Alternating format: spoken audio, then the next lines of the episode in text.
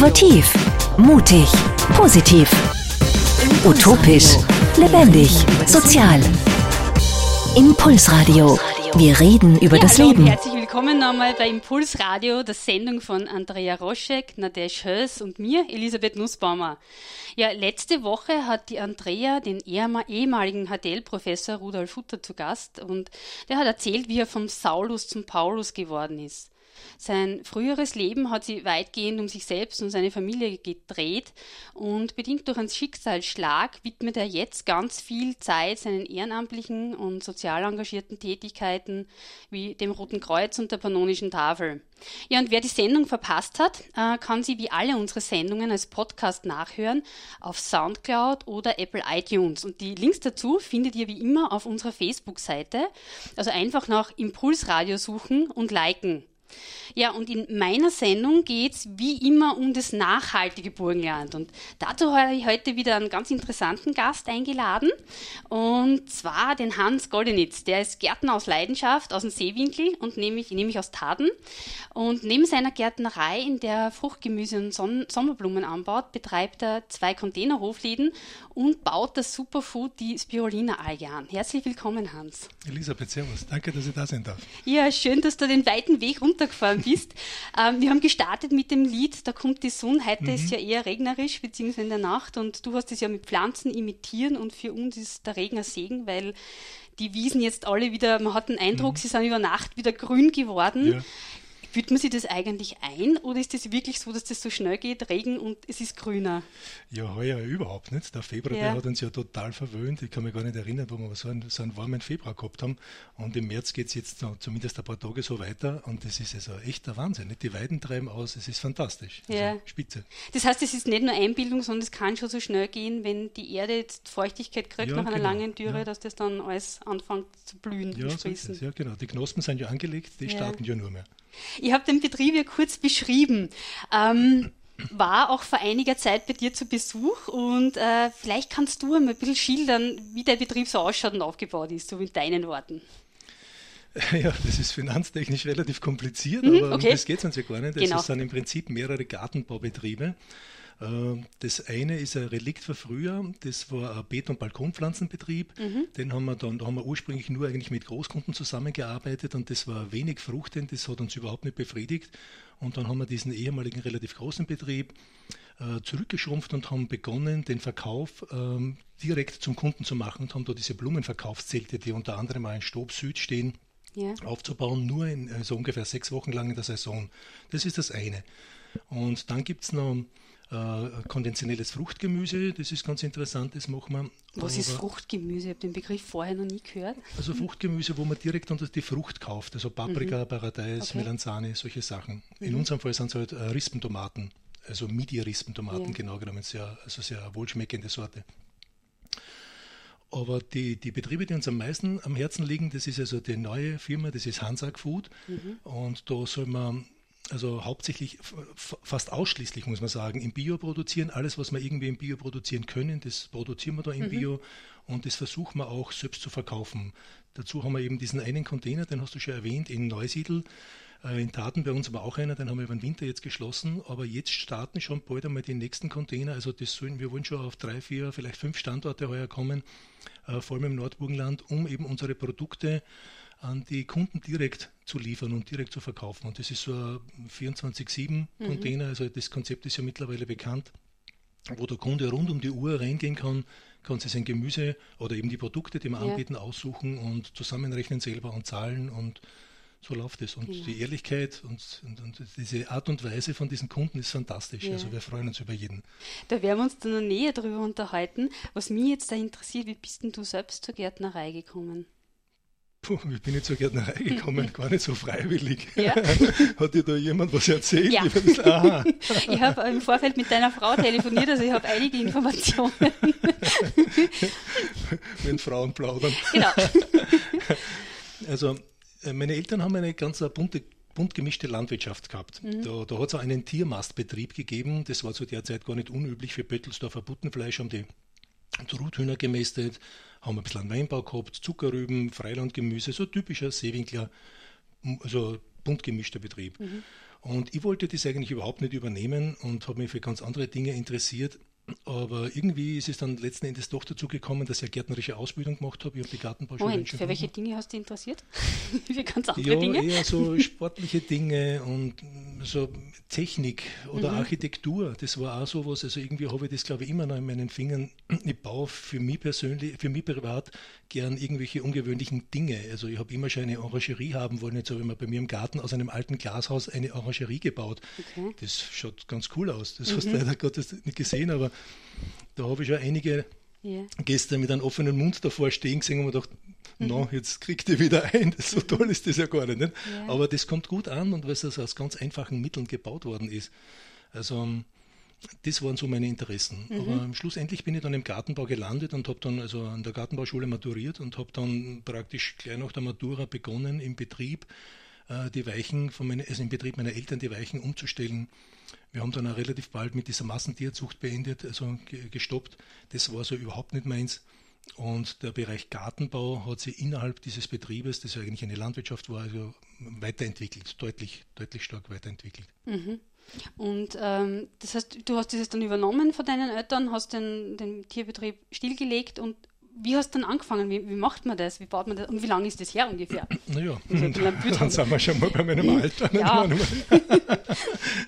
also ich habe 87 maturiert und also nach einer fünfjährigen äh, berufsbildenden Schule und dann, dann, versucht man halt, die Dinge, die man gelernt hat, umzusetzen. Mhm. Mit, mit, Anfang ganz, ganz einfachen Mitteln. Also wir haben begonnen mit Stiefmütterchen, waren dann innerhalb von, ich denke, das waren vielleicht fünf, sechs Jahren, wahrscheinlich Österreichs größter Stiefmütterchenproduzent. Ja. Nicht, dass man sich da jetzt schon was mhm. einbilden kann. Aber es war halt interessant zu sehen, wie, sie, wie man sie also schnell, also relativ rasch entwickeln kann, wenn man sich auf ein bestimmtes Produkt äh, spezialisiert. Mhm. Mit allen Nachteilen, die das natürlich hat. Nicht? Weil ja. irgendwann einmal war klar, die ganzen Gartencenter, die wir beliefert haben, diese Expansionen, die gehen auch nicht in uns Endliche. Also die, irgendwann einmal ist der Schluss. Und dann haben wir irgendwann einmal wieder zu rechnen begonnen und gesagt, wie wird sich das weiterentwickeln? Ist das überhaupt noch, ist da jetzt dann in Zukunft noch Platz für uns? Und dann haben wir uns relativ bald entschlossen, dass wir uns von diesen Großkunden äh, komplett trennen und wir haben in, in einem einzigen Jahr äh, also 600 Gartencenter aus unserer Kundenliste gestrichen. Das ist natürlich eine, ein irrer Eingriff ja. in, das, in den Betrieb, aber ich sage, das war unterm Strich die, also die beste Entscheidung, die wir machen haben können. Und wir haben uns also dem, dem Direktvertrieb zugewendet. Mhm. Und, und also das ist also eine ganz andere, eine ganz andere Erfahrung mit einem Kunden, weil da bist du wirklich mit dem Kunden beisammen. Und, und das ist nicht einmal passiert, dass also Kunden uns gesehen haben, wie da, da die Zelte aufgebaut worden sind. Am nächsten Tag kommen die mit Kaffee und Kuchen und sagen, wow, wir freuen uns schon so, wir wissen schon ganz genau, was wir heuer uns ausgesucht haben. Wir, wir, wir haben schon den ganzen Winter überlegt und dann, dann, dann sitzen wir dort bei Kaffee und Kuchen. Na, mhm. wie vorstellbar ist das bei einem Einkäufer von Obi oder, oder oder irgendeinen großen Gartencenter. Also da gibt es kein Kaffee und Kuchen. Ne? Das finde ich jetzt aber eine extrem mutige Entscheidung. Wie seid ihr da auf die Zelte gekommen, auf diese Strategie? So oft gibt es ja das gar nicht, oder? naja, also du hast lange mit meiner Frau geplaudert. Nein, gar nicht. also diese Strategie um das jetzt ein bisschen ins Technische zu ziehen, äh, die haben wir eigentlich schon immer gehabt. Das mhm. war bei uns immer schon in der Schublade ein, ein Plan B. Was ja. ist, wenn es mit den Großen nicht mehr geht und und wenn wir die Lust verlieren, und die ist der, im Laufe der Zeit haben wir diese Lust wirklich verloren, da war man nur mehr Spielball der Großen. Und irgendwann war dann die Zeit wirklich reif, dass ich gesagt habe, ja, jetzt ist Schluss, jetzt gehe mhm. die Alternative. Ja. Und dann hast du ein paar Zettel gekauft, das hingestellt und gesagt, so machen wir. Nein, die habe ich gar nicht gekauft, die habe ich gemietet. also wir, okay. wir haben die mhm. ja jetzt noch im Mietverfahren. Wir lassen uns die aufbauen und, und die werden am Schluss wieder abgebaut. Also wir haben mit den Zelten selbst gar nichts zu tun, außer dass wir das mhm. Genehmigungsverfahren machen müssen. Das ist relativ aufwendig, also das ist genauso wie, also das muss ich jedes Jahr neu machen und das ist genauso wie wenn ich da jetzt ein Haus oder, oder irgendein Gewerbeteil hinbaue und das ist jedes Jahr das gleiche für, für eine Aktion, die ungefähr sechs bis sieben Wochen dauert. Aber die Behörden, die kennen uns, die wissen, dass wir da, da nirgends irgendwie sporen wollen. Wir haben da, da erstklassige Zelte, wir haben da auch nie irgendein Problem gehabt. Mhm. Und, und das, das kann man schon machen. Ja. ja. Aber ihr habt, nehme ich an, das Produktsortiment ein bisschen vervielfältigt, äh, weil ja. nur Stiefmütterchen wahrscheinlich den Endkunden ein bisschen fahrt. wahrscheinlich.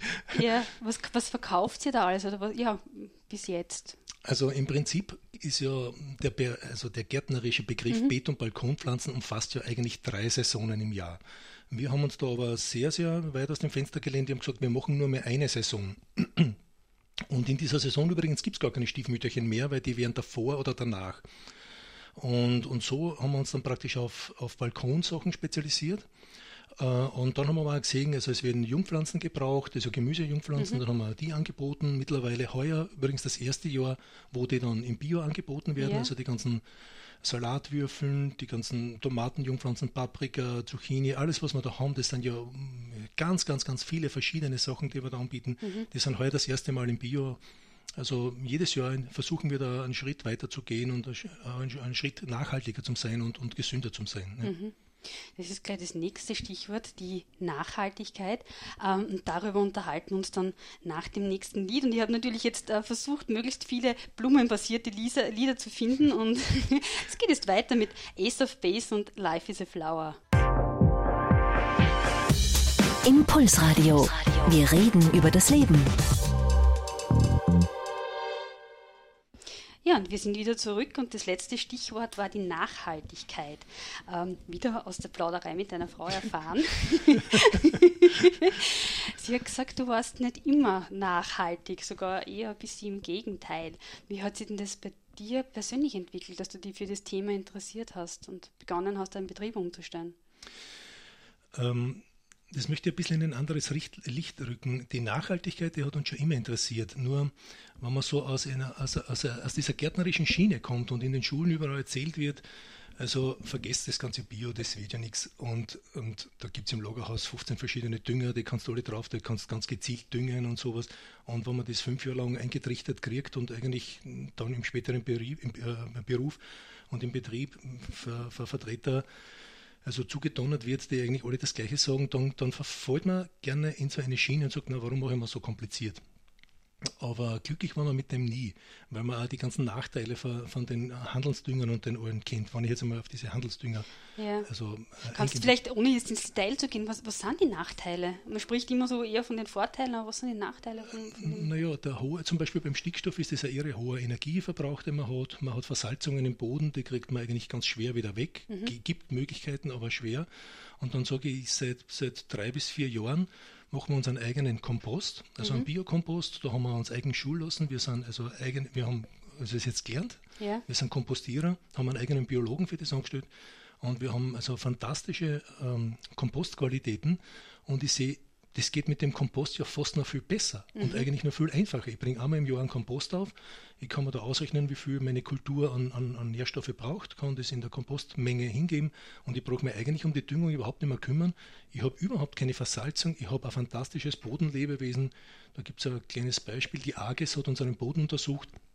Da ist eigentlich um die Methoden gegangen und die haben gesagt, was Hans, du willst da auf dem, der, der, der Boden, das war aus der Blumenzeit, der war also 20 Jahre mit Folien abgedeckt, da willst du jetzt Paradeis kultivieren, mhm. das ist ja unmöglich. Ne? Und die haben das gesehen, wie wir mit den Maschinen den Boden aufgerissen haben. Und drei Wochen später sind die wieder zu Besuch gewesen und da haben wir in der Zwischenzeit jede Menge äh, Bodenlebe, Bodenlebewesen reingebracht, Bakterien, Komposte, ja. Komposttees. Und die haben dann eine Probe mitgenommen und rufen mich an und sagen, also sowas haben sie überhaupt noch nie gesehen massenweise Bodenlebewesen da drin auf einem mhm. Boden, der 20 Jahre abgedeckt war. Also mit der richtigen Technik und mit Know-how ist Nachhaltigkeit eigentlich durchaus ein, ein, ein, durchaus gut und leicht gehbarer Weg geworden. Ja. Ähm, du hast da auf deiner Seite wie gesehen, also nicht nur die eigene Kompostieranlage, sondern auch die eigene Wurmzucht. Gehört das zusammen? also, hm? Ja, das, das gehört natürlich zu dem ganzen Thema dazu. Mhm. Wobei wir die Wurmzucht jetzt nicht mehr so intensiv betreiben, wie wir das zur Zeit des Videos betrieben haben. Aber das kann ich nur jedem empfehlen. Es soll immer jeder versuchen, Würmer zu züchten. Das ist ein fantastisches Was Gefühl. Was sind das für Würmer? Also das waren bei uns eine Mischung aus heimischen ähm, Kompost- und Regenwürmern. Mhm. Wir haben auch ein bisschen was zugekauft, aber das hat da gar nicht so gut funktioniert. Mit den heimischen Würmern hat das bei uns am besten funktioniert. Die haben wir über den ganzen Winter lang haben wir die äh, bei uns in, in einer Ecke vom Glashaus gezüchtet. Ja. Also fantastisch. Gerade, dass man nicht zum Streicheln kann, man es einfach nicht Würmer. Ja, aber ich versuche mir das gerade vorzustellen. Weil dieser Satz, wo ich das äh, unterbrochen habe, jeder sollte versuchen, seine eigenen Würmer zu züchten. Was macht man dann mit denen? Ja, also im, wenn, würde man seinen eigenen Komposthaufen haben, mhm. dann hätte man sowieso Kompostwürmer drinnen. Also die kommen von ganz alleine. Ja. Und das ist halt einfach fantastisch zuzuschauen, wie, das, wie sich das entwickelt, wie die plötzlich ganz viele werden mhm. und wie die dann diese, diese, diese äh, so Lebensmittelreste in kürzester Zeit verdauen. Und am Schluss hat man ein fantastisches Material, das man zum Düngen für seine Beete verwenden kann oder was man auch immer damit machen will. Kompost ist ja ganz vielseitig einsetzbar. Oder auch Komposttees für, für Schädlingsbekämpfung zum Beispiel. Ah, okay. Ich also, habe das jetzt in meinem Teegläschen gesehen. Na, weniger. also das sind meistens so 1000 Kubik, also 1000 Liter äh, mhm. Behälter, wo man einen Kompost reinhängt und das äh, zirkulieren lässt und dann Sauerstoff dazu gibt. Mhm. Um eben die, die, die aeroben Bakterien, die im Kompost drinnen sind, zu fördern. Und diese Komposttees, die spritzen man dann auf den Pflanzen auf und die bilden eine, eine Art Schutzschicht auf den Blättern und sind somit ähm, eine gute ähm, eine gute Methode, um Schädlinge äh, und Pilzinfektionen also möglichst weit abzuhalten. Mhm.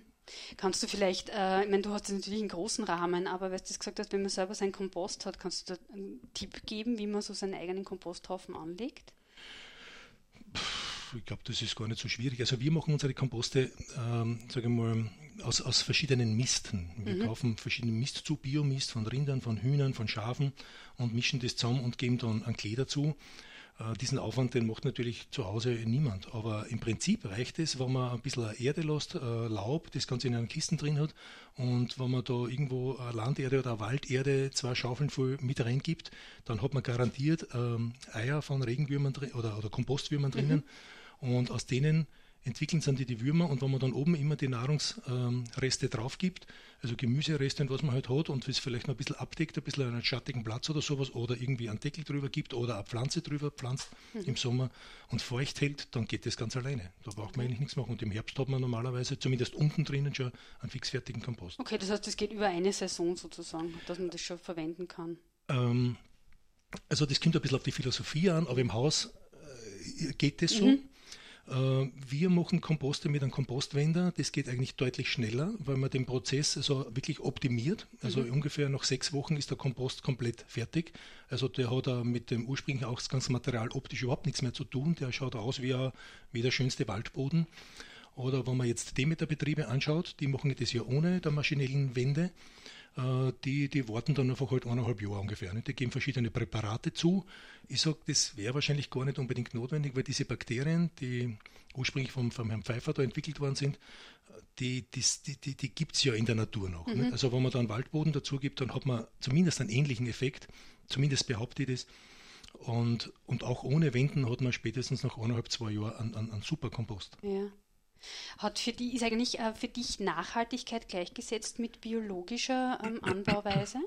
Oder sind das unterschiedliche Themen?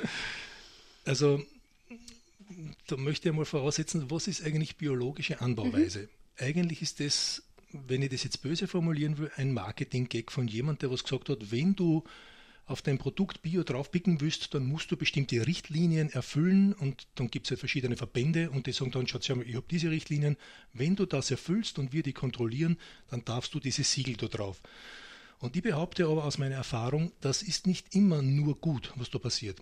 Ich sage aber gleich dazu, es gibt nichts Besseres als Bio. Also Bio ist das Beste, das wir haben aus meiner Sicht. Aber nur ausbaufähig sozusagen. Äh, deutlich ausbaufähig, mhm. ja. Deutlichst ausbaufähig. Mhm. Also da sind da viele Dinge drinnen, da, da schaut man nur so ganz grob über das drüber. Ganz viele Dinge sind zum Beispiel für den intensiven Gartenbau nicht wirklich sinnvoll. Vielleicht erzählen wir noch was über die Spirulina später. Genau, ja. ja und mhm. da gibt es auch die Möglichkeit der Bioproduktion, äh, die aber durch die Richt die in der Summe super ist, aber durch die Richtlinien unnötig erschwert wird. Mhm. Also, ja. Aber du hast jetzt deinen Betrieb oder bist dabei, ähm, einen Teil davon auf Bio umzustellen. Habe ich das so richtig verstanden? Ja, genau. Zwei Betriebe sind schon umgestellt. Mhm. Das sind reine Biobetriebe. Bei einem Betrieb, da werden wir so schnell nicht schaffen, weil das also ein riesen Kostenfaktor ist. Mhm. Aber wir versuchen auch in Zukunft, also wir, wir, wir tragen uns mit dem Gedanken, äh, so wie zwei, drei meiner Kollegen das schon machen. Der eine sitzt in, in der Nähe von Innsbruck und der andere in, in Niederösterreich, die, die versuchen jetzt schon äh, Blumen in biologischer Produktion anzubieten. Und ich sage, die Jungs sind fantastisch, das sind echte Pioniere und mit denen sind wir in sehr, sehr guten und engen Austausch. Also ich denke, in zwei, drei Jahren sind wir so weit, dass wir uns da drüber trauen. Mhm. Ähm, wie, wie funktioniert so eine Bio-Umstellung? Ich habe gesehen, auf deiner Facebook-Seite steht, du bist gerade im letzten Jahr der Umstellung. Wie viele Jahre dauert das? Wie kann man sich das vorstellen? Also wenn es eine Umstellung ist, wo die Pflanze im Boden wächst, dauert es drei Jahre. Also mhm. die ersten zwei Jahre, das erste Jahr muss man konventionell verkaufen. Das zweite, wenn man einen Kunden hat, kann man Bio-Umstellerware verkaufen. Also die Produkte, die im zweiten Jahr auf dem Feld gewachsen sind und die Produkte, die dann im dritten Jahr auf dem Feld gepflanzt worden sind, die dürfen dann mit der Ernte als Bio verkauft werden. Und da sind wir eigentlich jetzt schon drin. Mhm, okay. Ähm, du hast es jetzt eh angesprochen, die Spiruline-Alge. Das war ja sozusagen auch die Überschrift dieser, dieser Sendung, das Superfood aus dem Seewinkel. Was ist das überhaupt? Für diejenigen, die es noch nie gehört haben. Also was ist Spirulina? Spirulina ist bei uns am ehesten noch bekannt als ein Nahrungsergänzungsmittel. Hauptsächlich wird es aus äh, Südostasien importiert und wir haben ein bisschen Zugang zu dem gehabt. Wir wollten eigentlich irgendwann einmal Garnelen züchten und haben gesagt, für die Garnelen züchten wir unsere eigenen, unser eigenes Futter und haben uns mit Algen befasst. Und irgendwann einmal, weil wir schon einmal mit Massentierzucht also, also abgeschlossen haben, haben wir gesagt, mhm. haben, wir wollen das nicht, hat sich natürlich dann wieder mit der, mit der Garnelen, also mit der, mit der Planung zur Garnelenzucht die Frage gestellt, wer bringt jetzt die Garnelen um? Das sind ja auch Tiere. Ne? Und da war keiner bereit, das zu machen, ja. somit ist die Garnelenzucht gestorben oder die Planung dazu. Aber das Thema Algen, also Futter dazu, das ist geblieben. Und dann haben wir halt immer mehr festgestellt, dass das eigentlich äh, durchaus gärtnerische Kultur sein kann, wenn das Know-how da ist. Mhm. Und dann haben wir zwei Biologen angestellt, die haben sich mit der Biologie einer bestimmten Alge befasst. Also das war eben Spirulina, wobei man im Detail jetzt sagen muss, Spirulina ist eigentlich keine Alge, sondern eine Cyanobakterie ist eine der ältesten Lebewesen auf dieser Erde und war ganz maßgeblich beteiligt am Sauer, an der Produktion vom Sauerstoff. Also Spirulina produziert aus unter anderem aus CO2 Sauerstoff. Das heißt, man könnte jetzt fast sagen, Spirulina ist dafür verantwortlich, dass es Leben auf dem Planeten gibt? Na, das wäre vielleicht ein bisschen überspitzt, so will ich das nicht formulieren, aber es hört sich auf jeden Fall gut Schon, an. Gell?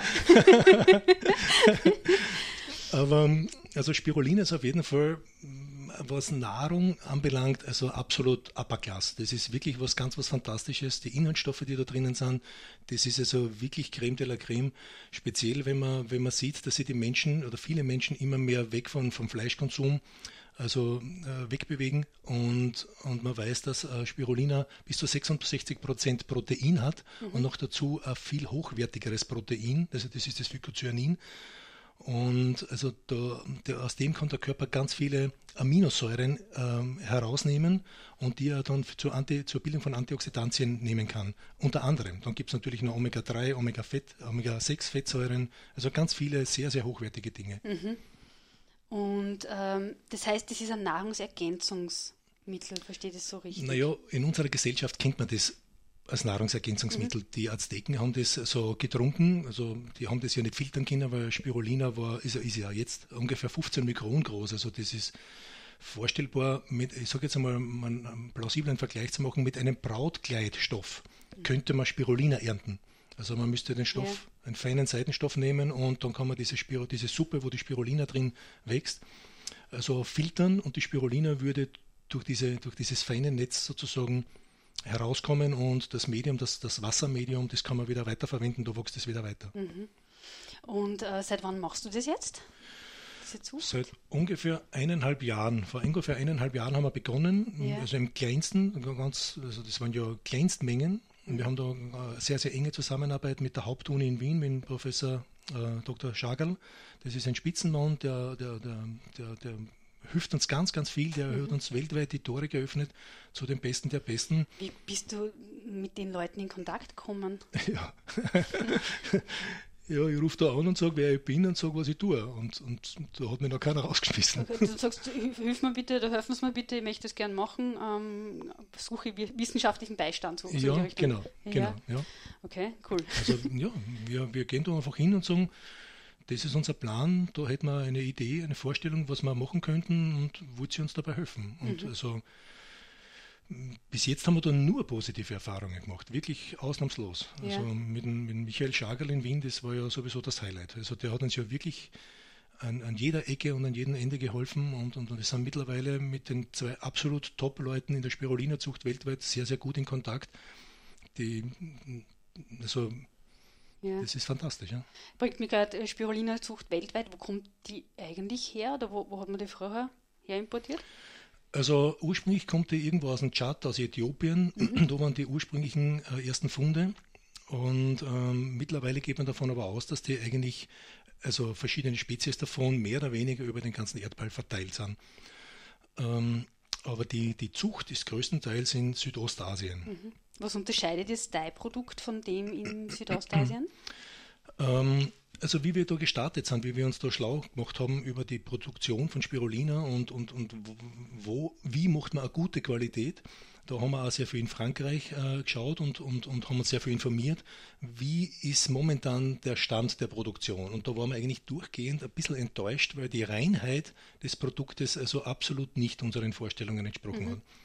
Das hat sich jetzt da bei einer Untersuchung in Frankreich herausgestellt, dass da also viele Betriebe Mykocystine drinnen haben. Das ist was, was wir also überhaupt nicht haben. Also das, das ist ein Hygieneproblem, das die Leute haben. Ist ein Mycocystin? Das sind so, also sage jetzt einmal, vielleicht stimmt das nicht hundertprozentig, aber ein bisschen vorstellbar als, als so eine Art Leichengifte von, hm. von ja, nichts, was man da drin haben will. Ja? Okay. Genau, deswegen habe ich immer gesagt, wir machen das nicht so, wie die das machen. Mhm. Und wir haben dann aufgrund der der zwei Biologen äh, ein Konzept gebaut, das also der Biologie dieser Alge zu 100% entspricht. Also wir haben das Gebäude, die Produktionsanlage genau der Biologie der Alge angepasst. Mhm. Und das hat sich also wunderbar bewährt. Das hat sich wirklich wunderbar bewährt. Also das, das ist wirklich so, dass da eigentlich nur Spirulina gut leben kann da drin, alles andere kommt mit den Bedingungen nicht zurecht. Und dann entwickelt sie natürlich auch nur Spirulina und unsere Spirulina ist praktisch 100% rein. Ganz im Gegensatz zu also asiatischen äh, mhm. Spirulina, die man bei uns zu, zu sehr, sehr billigen Preisen kaufen kann. Aber was hilft es, wenn, wenn einfach die Qualität nicht so ist, wie es eigentlich sein muss, weil Spirulina nimmt man ja therapeutisch zum Ausleiten von äh, Giftstoffen, von, von Schwermetallen. Aber wenn das jetzt vorstellbar mit einem Schwamm vorher schon wie viel, wie viel Wasser kann ein Schwamm aufsaugen, der vorher schon total nass ist? Ne? Mhm. Also so ist ja vorstellbar, wie viel Spirulina, wie viel, wie viel Giftstoffe kann ein Spirulina aufnehmen, die vorher schon ja. ganz viel in der Produktion, ganz viel Giftstoffe aufgesammelt hat. Und das war unser Thema. Und dem haben wir also massiv daran gearbeitet. Und über diese Methode, über die wir das machen, das übrigens jederzeit jeder anschauen kann, wenn es mhm. irgendein Interesse, Interesse gibt, äh, haben wir das geschafft, äh, eine sehr, sehr, sehr, sehr gute Qualität zu produzieren. Ja. Ich habe ein bisschen nachrecherchiert, was Spirulina alles kann. Ähm, würde mich interessieren, wie du das siehst äh, aus deiner Erfahrung. Also ich habe einmal gelesen, dass sie, also eben dieses fast 70 Prozent Eiweißgehalt, sehr hochwertiges Eiweiß, dass es gegen Infektionen schützen kann, es kann vor Viren schützen, es gibt sogar äh, Experimente mit HIV-positiven Patienten, habe ich gelesen. Es kann allergische Re Re Reaktionen reduzieren, die Blutwerte verbessern, also vor allem was Blutzuckerspiel ähm, betrifft. Entzündungshemmend wirkt ähm, und es verlangsamt angeblich äh, den Alterungsprozess und verbessert die Gehirnleistung. Was sind da jetzt so deine, was ist deine Meinung dazu als Experte, beziehungsweise der sich da sicher sehr eingelesen hat? Also ich bin also nicht der Biologe, ich bin mehr so der Experte für die, für die Produktion, mhm. aber in der Summe tendenziell stimmt das alles. Also ja. das sind diese Werte oder diese, diese Informationen, die wir auch haben. Mhm. Und, und es spricht ja eigentlich nichts dagegen. Spirulina ist ja ein ganz natürliches Produkt. Und ganz viele Medikamente sind ja aus natürlichen Produkten entstanden. Also warum soll es das nicht geben? Nicht? Und das war ja auch einer der Gründe, warum wir uns für dieses Produkt entschieden haben, weil wir gesagt haben, das ist tatsächlich ein Superfood. Das ist ja in Amerika ein Superfood und Nahrung der Zukunft, also ganz groß deklariert worden. Und da geht man davon aus, dass mit Spirulina oder auch mit anderen Algen, nicht nur mit Spirulina, also da noch die, die große Zukunft kommen wird. Mhm, okay. Weil es wirklich also ganz was Fantastisches ist, weil es ausleitet mhm. und gleichzeitig aufbaut. Sehr spannend. Baut sie eigentlich Gurken an? Ja, ja. ich habe nämlich das nächste Lied ausgewählt. Das ist ein ähm, ganz ein lässiges Lied und zwar ist das der Maccabi. Das ist ein, ähm, ein Reggae-Sänger aus Jamaika, der Gemüse besingt und das Lied heißt Cucumber, also Gemüse, also Gurke. Impulsradio. Wir reden über das Leben. Ja, während der Maccabida die Kukumba besungen hat, haben wir uns kurz unterhalten über ein Gerät, was ihr installiert habt. Das wirkt wie ein Lügendetektor bei Pflanzen. Erzähl mal. Ja, das ist ein spannendes Ding. ja. Äh, das, das, Gerät stammt aus Italien von Damanhur. Also das ist ja so eine Vereinigung, wo sie vor allem Wissenschaftler, die also schon in Pension gegangen sind, dort noch weiter entwickeln wollen. Und die haben uns ein Gerät gebracht, weil sie also wissen, dass wir also sehr innovativ denken bei uns. Äh, das nimmt Spannungsunterschiede von der Pflanze ab. Also da sind zwei Elektroden drauf. Die eine ist am Blatt, die andere an der Wurzel. Und über diese Spannungsunterschiede wird, wird über einen Computer das in Töne umgesetzt. Mhm. Und das gleiche Gerät war vier Jahre lang auf der BOKU in Wien zum Test. Und durch einen Zufall kenne ich die, die, äh, die Chefin von diesem Projekt ganz gut. Das war meine Lehrerin von mir. Und ich habe es natürlich angerufen und gesagt, Caroline, was war da? Ne? Erzähl mhm. mal. Und sie sagt, das ist, also, das ist sehr interessant. Da gibt es ganz viele Geschichten über dieses Gerät. Was da auf der BOKU alles passiert ist, auf jeden Fall gibt es wissenschaftlich leider Gottes keine Aussage, die man ganz klar bestätigen kann. Also sie haben wissenschaftlich nichts äh, also genau dokumentieren können, aber sie sagt ganz klar, jeder, der bei dem Projekt dabei war, sagt es ohne daran zu zweifeln, die Pflanze, die, die kennt jede Emotion des Menschen. Und der Mensch hat leider keine Ahnung von den Emotionen der Pflanzen. Aber das war denen allen ganz klar, über dieses Gerät hat man also ähm, irgendwie doch Emotionen der Pflanze abnehmen können. Also das war ein deutlicher Unterschied in den Tönen, wenn jemand in der Nähe war, ein Beispiel hat es gegeben, da war eine Studierende drinnen in dem Raum, wo die Pflanze war. Und immer, wenn die, die Dame da reingekommen ist, hat das Gerät angefangen zu singen. Die wollte aber lernen da drinnen, die wollte ihre Ruhe haben. Und hat sie umgedreht und gesagt, halt doch die Schnauze. Und im gleichen Moment hat die Pflanze für zwei Stunden keinen Pieps mehr von sich gegeben. Ne? Okay. Wie gibt es sowas? Nicht? Also, ja. das ist doch interessant. Ne? Und was kann man daraus ableiten jetzt für deine Tätigkeit? Oder kann man das irgendwie positiv verwenden, um es den Pflanzen angenehmer zu machen?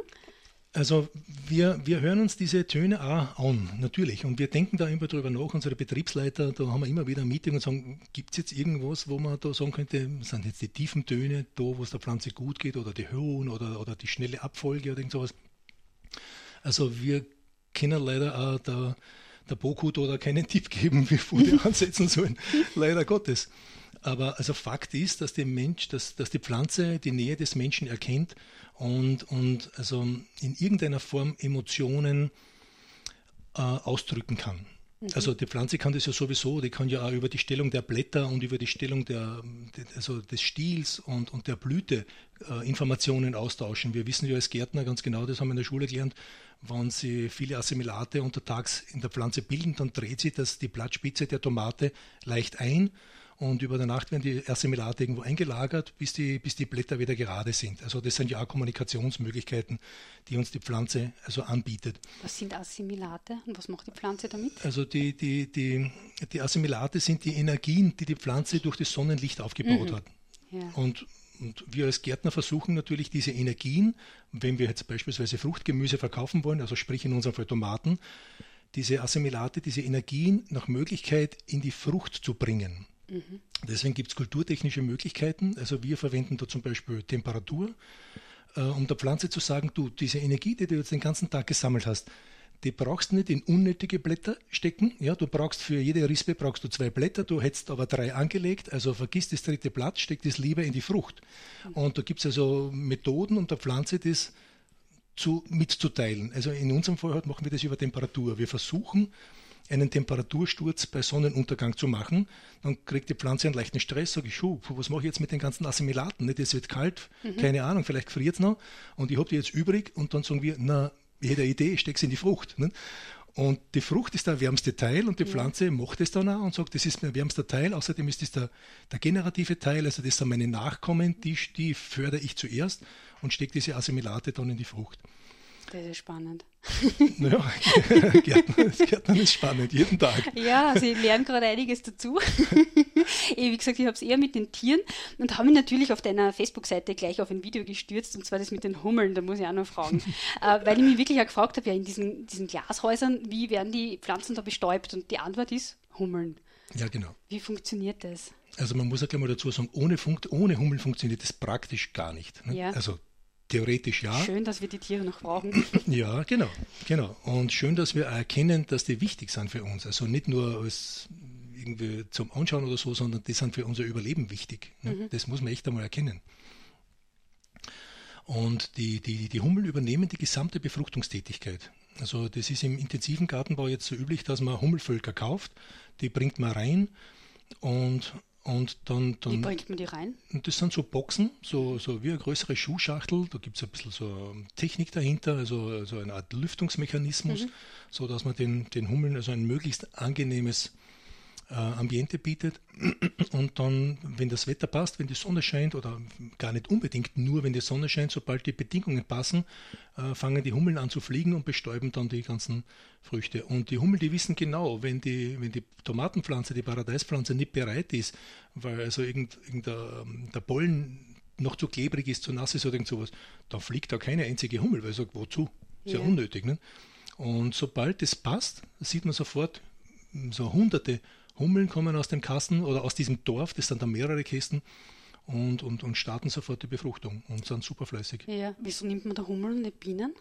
Äh, die sind viel weniger angriffslustig. Man hat mit Bienen weit nicht diese, diese guten Erfahrungen gemacht wie mit Hummeln. Äh, Hummeln sind in, in Glashäusern und im, auch im Freiland, äh, verwendet man das zum Teil auch, ähm, wesentlich fleißiger über, über die verschiedenen äh, Wetterbedingungen hinaus und, und wesentlich weniger angriffslustig. Ja. Und was machen die Hummeln dann mit dem, was sie da gesammelt haben? Kriechen zurück in die Box und. Genau, die legen das da drinnen ab, das wird ja nicht verwendet. Mhm. Aber man sieht ja, sobald der Hummel da reinfliegt und sie hat an den Hinterbeinen die großen Pollensäcke, wenn die dann gefüllt sind, das ist ja, das sind dann drei, vier Millimeter groß, dann sieht man, ob die Hummel fleißig gewesen ist. Und wenn die dann wieder rausfliegen, sind die Pollensäcke leer und nach einiger Zeit kommen die da wieder zurück und streifen das wieder ab. Wie lange kann man so Hummelvolk verwenden? Na, ungefähr einen Monat. Ja. Ein bisschen länger, ein bisschen länger vielleicht, ja. Mhm. Mhm. Und das wird äh, nicht nur in der biologischen Landwirtschaft eingesetzt, sondern auch in der konventionellen? Ja, genau, ja. Also, das braucht ist, man. Das braucht man und das macht Sinn und, und ich sage jetzt, der konventionelle Gärtner ist ja nicht interessiert, dass er da jede Menge Gift spritzt. Nicht? Nur mhm. aus irgendwelchen Gründen hat er sich halt für eine konventionelle Produktionsmethode entschieden ja. und, und alle meine Kollegen, die ich kenne, die machen sich Gedanken, wir können möglichst wenig Gift spritzen und wie kann ich möglichst viel natürliche Systeme oder Methoden da reinbringen. Also jeder macht sich da Gedanken über das, Gott sei Dank. Ja. Das finde ich schön, dass du das sagst, weil man hat irgendwie so immer so als, äh, wenn man sich nicht auskennt, so den guten Biobauern und den bösen konventionellen Bauern so vor, vor Augen. Also ich sage jetzt Bauer, das mhm, schließt ja. das Gärtnerei mit ein, das heißt, so ist es nicht. Also meine Erfahrungen sind nicht so. Mhm. Es gibt da sehr, sehr viel, sehr, sehr gute konventionelle Betriebe, die einfach konventionell weiter wirtschaften, weil sie sich vielleicht in die Bioproduktion nicht reintrauen oder das Kapital nicht aufbringen wollen, das notwendig ist, um einen konventionellen Betrieb in einen Biobetrieb zu bringen. Das ist im Gartenbau echt massiv, diese, mhm. dieses Kapital, das man da braucht. Ist das, die, ähm, das, ähm, das Intensive, ist das die Umstellung oder dann, wenn es schon läuft? Na, das, ist die, das sind die ganzen, die ganzen Systeme, mhm. die Bewässerungsmethoden, Methoden, alles muss leicht adaptiert werden. Also bei uns hat das irre viel Aufwand mhm. verursacht. Das haben wir auch nicht geglaubt. Wir haben gedacht, naja, das kostet ein paar tausend Euro und Zeit, aber dem war überhaupt nicht so. Also ja. das war irre, irre, irre, was wir da machen haben müssen. Dann haben wir natürlich auch diese, eh schon erwähnt, diese Kompostausbildung gemacht, haben Kompostiermaschinen gekauft, haben Anlagen dazu gemacht und, und, und die Regenwürmer, die, die, die Kompost-Teeanlagen, also mhm. bis das alles fertig ist, bis das alles läuft und getestet ist und wirklich gut funktioniert, das kostet ja. irre viel. Ja, ja trotzdem habt ihr es gemacht. Ja, cool. wir sind manchmal ein bisschen naiv. ja, das braucht man manchmal, oder? ja, offensichtlich braucht man das. Die, also wie ich eigentlich auf die gekommen bin, war deine, eine deiner Vertriebsmethoden, die mir total taugt hat. Und zwar, wir haben es eh schon kurz erwähnt am Anfang, diese 24 Stunden Hofläden. Du hast gesagt, dass in, in der Einleitung, dass das eh schon jeder kennt. Glaube nicht. Also mir war das relativ unbekannt. Ähm, kannst du noch mal erklären, wie das System funktioniert? Also das ist eigentlich das Allereinfachste von allen Systemen. Das gibt also der Kunde der uns den Vorschuss gibt, dass er, dass er annimmt, dass wir gute Produkte machen. Der kommt zu uns in den Containern. Da ist normalerweise niemand drinnen. Wir haben wohl eine Regalbetreuung, das dauert zweimal drei Stunden am Tag, die das alles wieder sauber machen und einschlichten. Aber sonst ist der Kunde normalerweise alleine da drinnen. Der sucht sich aus, was er will, wiegt es ab, schaut, was das kostet, rechnet es selber zusammen und schmeißt es dann entweder in eine Box rein oder zahlt es mit Bankomat und, und, und nimmt sich halt, was er braucht. Da gibt es Milch in, in, also im Recycling-System mit den Milchflaschen. Also möglichst wenig Verpackung, da schauen wir ganz strikt drauf, dass wir, wir haben Verpackung, aber dass wir die möglichst wenig machen. Und unsere Kunden, die weisen uns auch immer darauf hin, sagen, schau, hör mal, da gibt es noch eine Idee, das könntest du noch ändern und das nehmen wir natürlich herzlichst gern auf. Übrigens möchte ich mir bei der Gelegenheit aber meine Kunden bedanken, weil das dann, mhm. also ausnahmslos fantastische Leute, echt ja. wahr. Also da kann hast man mit jedem, Genau, wollte ich gerade sagen, hast du so ein bisschen einen Überblick, was kann man da für Leute äh, kaufen? Na, da kann man alle Gesellschaftsschichten, also ja. absolut jede Gesellschaftsschicht. Und es sind Gott sei Dank in jeder Schicht Leute drin, die sich über das Leben, über die Nahrung, über das Miteinander Gedanken machen. Und mhm. das wird immer mehr. Ja. Also ich war ja auch, bevor ich zu dir gefahren bin, war ich in Neusiedl drin und ich war total überrascht, wie viele Leute waren und wie viel Freude die Leute dabei haben, ja. dass sie gestanden sind und ausgerechnet haben. Am Anfang leicht überfordert, genauso wie ich. eh, wann muss man schon wieder mal selber was ausrechnen ja. und vom Gewicht in Euro bringen. Nicht so einfach. Aber es war echt lässig und ähm, was mir auch sehr aufgefallen ist, das möchte ich jetzt noch erwähnen, sind so Sachen wie das Hamsterkistel, glaube ich, nennt sich so ein Hausenkistel, ja, genau. wo Sachen drin sind, äh, die halt nicht mehr, mehr gar so schön sind, die man gegen eine freie Spende erwerben kann, beziehungsweise auch die Blätter, äh, die für, für Tiere verwendet werden können. Mhm. Es gibt eine Ecke mit Kochbüchern und Rezepten als mhm. zur freien Entnahme kann man abfotografieren, mit nach mhm. Hause nehmen. Also das finde ich ein total gutes Konzept, eben Milchprodukte in Glasflaschen. Ähm, wie gesagt, möglichst wenig Verpackung. Was kann man sonst noch drin kaufen? Erzähl einmal, vielleicht mal euer Obst und Gemüse, Kräuter. Ja, genau. Also wir versuchen immer möglichst viel da drinnen selbst zu produzieren. Das ist einmal grundsätzlich mhm. das Ziel. Das ist uh, deswegen machen wir auch die ganzen Videos, die man dann auf Facebook sehen kann oder auf, auf, uh, auf YouTube, wo wir den Leuten einfach sagen wollen, also ganz in ganz einfachen Videos, schaut sich einmal so schaut das bei uns aus, das, das passiert gerade, wir pflanzen gerade aus oder wir schneiden gerade Salat oder wir ernten gerade Paradeis. Also so, dass der, dass der Kunde, wenn er will, wirklich live dabei ist, ohne dass er in den Betrieb fahren muss. Kann natürlich jederzeit gerne kommen aber er muss nicht und er kriegt trotzdem mit, wie das alles wächst. Also mhm. wir sind da ganz, ganz, ganz, ganz ehrlich und sagen, das, so ist es. Yeah. Geh damit um, magst du das so oder magst du das so nicht? Und dann haben wir halt ganz viele verschiedene Produkte, Freilandgemüse, Salate, Kohlgemüse, Grünkohl, Sprossenkohl, Kohlrabi, dann das ganze Fruchtgemüse, 100 verschiedene, 100 ist vielleicht übertrieben, aber viele verschiedene Paradeissorten, mhm. Paprikasorten, Gurkensorten, also alles, was uns irgendwie einfällt, jetzt äh, demnächst jetzt haben wir angebaut, äh, lilane Karotten. Mhm. Wir wollen ein bisschen was, ein bisschen ja. was anderes. Damit ein bisschen bunter wird. ja, und, und, und im Supermarkt gibt es ja immer noch die Einheitsdinge. Nicht? Die ja. müssen das ganze Jahr gleich ausschauen und wurscht, wo die herkommen. Und wir haben gesagt, gut, das ist die Schiene von denen. Die, das ist nicht die Schiene, die wir verantworten wollen. Wir wollen das anders machen. Also bei uns wird es sicher nie spanische Paradies geben. Ich habe nichts gegen meine spanischen Kollegen, überhaupt nicht. Es gibt sicher auch Spitzenleute dabei. Ne? Ja. gibt auf der ganzen Welt Spitzenleute. Aber unser Ziel ist es halt, dem Kunden auch, also ich habe jetzt bewusst heimische äh, Qualität anzubieten, wo er weiß, das ist von da. Mhm. Aber ihr habt ja außer euren Gemüse und, und äh, also euren Anbau äh, andere Produkte drinnen. Wie kommt es zu denen? Ja, die Leute möchten sie bei uns. Also ja. es ist jeden, jeden Tag, jeden zweiten Tag kommt irgendjemand daher und sagt, ich hätte eigentlich äh, also Ziegenprodukte. Ich habe Ziegenmilch, ich habe Ziegenkäse, ich habe verschiedenste Dinge. Oder ein guter Freund von mir, der Wolfgang der Hautzinger, mit seinen Schafprodukten. Mhm. Fantastisch, das kennen die Leute. Wir haben äh, Bio-Eier vom, vom Lunzersem, das ist übrigens unser Betriebsnachbar, ne? den ja. kenne ich seit der Sandkiste, genauso wie in Wolfgang. Und, und solche Produkte nehmen wir natürlich herzlichst gern auf. Aber wir haben auch Aronia-Säfte zum Beispiel für einen steirischen Betrieb, weil ich den Betrieb kenne und sage, das sind total ehrliche, total angenehme Leute und, und, und haben fantastische Produkte. Also das ist der einzige Aronia-Soft, den ich wirklich problemlos trinken kann. Aronia-Soft ist ja, ist ja, äh, äh sagen wir, ist ja schon fast eine Medizin. Ne? Äh, also ich muss jetzt da sehr peinlich nachfragen, was ist Aronia? Ja, das ist so eine Staude mit, mit kleinen roten Beeren und aus der kann man halt, äh, sehr, sehr, bitter im Geschmack eigentlich, und aus der kann man halt verschiedene Produkte machen. Übrigens für die, die den Saft nicht trinken wollen, es gibt da Schokolade. Ah, okay, klingt besser.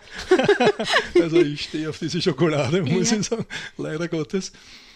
Ist das ein heimisches Gewächs? Aronia? Nein, ich weiß nicht, wo Aronia her ist, aber sie, es wächst bei uns sehr gut. Mhm, okay. Also es gibt schon mehrere Aronia-Betriebe, aber, aber gerade dieser, dieser steirische Betrieb, der hat halt, was Saft anbelangt, mhm. einen, einen, echt fantastischen Saft, den man ja. wirklich gut trinken kann. Aber es gibt auch bei uns in, in Ilmitz in Chida, der macht dann die beschwipste Aronia-Beere, mhm. das ist in Schokolade mit einem Schnaps, das ist auch fantastisch. Okay. Muss man allerdings immer dazu sagen, nicht für Kinder oder halt, was weiß ich, wie jeder will, aber das muss ja jeder wissen. Ja. Cool. Also, ja, das heißt, es gibt immer jemand, der Schwammer Pilze. Ja. Das sind lauter Lieferanten, die, die du persönlich kennst, habe ja, ich ja, so alle. richtig verstanden? Ja, ja, genau. Okay. Ja. Wie, wie, wie sind die Erfahrungen mit dieser Vertrauenskasse? Verleitet Also- das nicht zum bisschen mehr mitnehmen, als man da genommen hat und so? Also natürlich kommt sowas vor. Ja. Also es gibt ja, ich sage jetzt, krankhafte Leute, die aus, aus, aus einer Krankheit heraus stöhnen Mhm. müssen oder glauben zu müssen oder was, ich bin ja kein Arzt. Aber bei den, bei den Kunden, die wir im, im Container haben, ist, dieser, ist diese Anzahl von, von unehrlichen Leuten äußerst gering. Ja. Also ich freue mich echt über unsere Kunden. Das sind Leute, die was wirklich mitdenken, die was da also sozusagen mit bei der Sache sind. Und, und also das ist, das ist echt fantastisch. Und das Allerschönste ist, dass die aus alle Gesellschaftsschichten kommen. Also das sind nicht irgendwie nur Akademiker oder nur ganz einfache Leute, die was man sagen könnte, die kennen vielleicht nichts anderes. Also das ist wirklich für überall und aber trotzdem eine bestimmte Schicht, die sich einfach über das Thema Ernährung und Gesellschaft Gedanken macht. Ja, Fantastisch. fantastisch, ja. Ja. Und du planst ja, jetzt hast du einen in Neusiedl stehen, einen in Taten, der erst im, im Sommer oder im Frühling wieder Ja, eröffnet ja, wird. genau. Und du planst ja mehrere, habe ich gelesen. Ja, genau. Der Aufwand für solche Container ist natürlich bei uns im Betrieb schon riesig, nicht? weil wir versuchen immer ganz frisch zu ernten. Also um sieben gehen unsere Ernte aus und dann einmal auch mitten im Winter bei minus fünf Grad haben wir Grünkohl geschnitten. Nicht? Und da geht man halt jeden Tag außer Grünkohl schneiden für zwei Kisten Grünkohl. Na, wenn ich das umrechne, was das kostet, ist ja Wahnsinn. Nicht? Ja. Das heißt, es muss eine gewisse Mindestgröße kriegen, dass das auch wirtschaftlich vertretbar ist. Und da braucht man doch ein paar Container, die alle gut laufen müssen, dass das wirklich auf lange Sicht äh, funktionieren kann. Aber wenn die annähernd so laufen wie der Neusiedler Container, dann sind wir sehr zufrieden. Wo planst denn? Also gibt es da schon Orte? Äh, Eisenstadt ist eigentlich schon ganz fix. Da warten wir nur mehr auf die Auslieferung für die Container. Das wird hoffentlich in zwei Wochen sein und dann schätzen wir, dass wir noch ungefähr zwei Wochen brauchen, bis das Ganze dann alles fix fertig ist. Also in ungefähr, also in, sagen wir so, in spätestens einem Monat erwarten wir, dass wir äh, Eisenstadt fertig haben. Das ist dann vor dem ECD. Und dann gibt es schon einige Leute, die uns gebeten haben, geh jetzt doch mit unserer Gemeinde. Das, das wäre für, für, unser, für unser Dorf oder für unsere Stadt auch super. Also jetzt können wir schon einige Bürgermeister daher und die sagen, geh, mach das doch bei uns. Ne? Also das kriegt eine gewisse Dynamik, Ja. das taugt uns natürlich. Da haben wir offensichtlich auch so ein bisschen einen Zeitgeist mitgenommen. Ja, nein, Also- ich, ich würde mich auch freuen, also wenn es in Oberpullendorf dann gibt. Aber Ich- Pullendorf ist halt für uns ja sehr, sehr weit Okay, weg. ja. Aber wir haben auch in Oberpullendorf schon Anfragen, wo die Leute gesagt haben, sowas fällt bei uns, Ja. sowas, sowas gehört daher. Ja, also Aber Biogemüse in, im Bezirk äh, ist gar nicht so leicht zum Kriegen, das stimmt. Mhm. Vor allem regionales. Ja. ja, ja, das ist halt so, dass äh, man, manche machen es sich so sehr einfach. Ja. Wir machen es uns da jetzt ein bisschen komplizierter, wie immer bei unseren Projekten. Aber ja, wir sind guter Dinge, dass das auch auf andere überschwappt. Ja. Also das soll ja nicht, wir haben ja das nicht patentiert, überhaupt nicht, nicht. Das sollen Leute aufnehmen, das soll sich die Gesellschaft ändern, darum, wenn es geht. Mhm. Das ist wieder was, was du teilst mit äh, meiner Erfahrung, äh, was ich jetzt kennengelernt habe. Alle Leute, die wirklich so aus dem Herzen was machen möchten, teilen auch gerne ihre Ideen und das, was sie machen. Das finde ich sehr schön und es ist jetzt 14.56 Uhr, es ist unglaublich schnell vergangen. Wir sind jetzt schon fast am Ende unserer Sendung angelangt. Ich möchte nur ganz kurz, es mir so wichtig ist, ähm, noch erwähnen. Nächste Woche am Freitag ist, äh, am 15. März, ist der weltweite Klimastreik.